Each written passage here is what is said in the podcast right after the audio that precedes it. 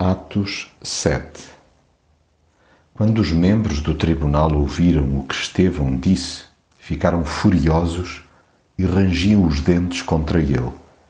Mas ele, cheio do Espírito Santo, olhou para o céu e viu a glória de Deus e Jesus, de pé, à direita de Deus, e disse: Reparem, vejo o céu aberto e o Filho do Homem, de pé, ao lado direito de Deus.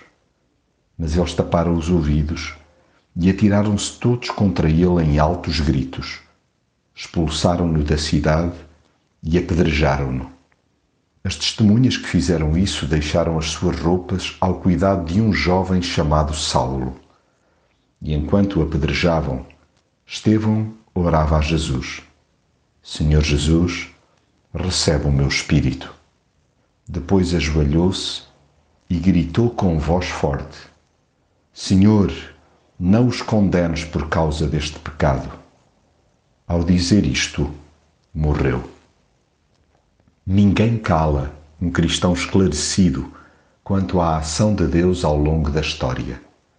Até porque, estando devidamente alicerçado na palavra, tem uma noção apurada da fidelidade divina e da rebeldia humana. Como tal, depois de partilhar o arrojo de imensa gente de carne e osso que ousou ao longo dos séculos obedecer a Deus e alterar as suas próprias agendas e rotas pessoais, procura estimular outros à fé em Jesus.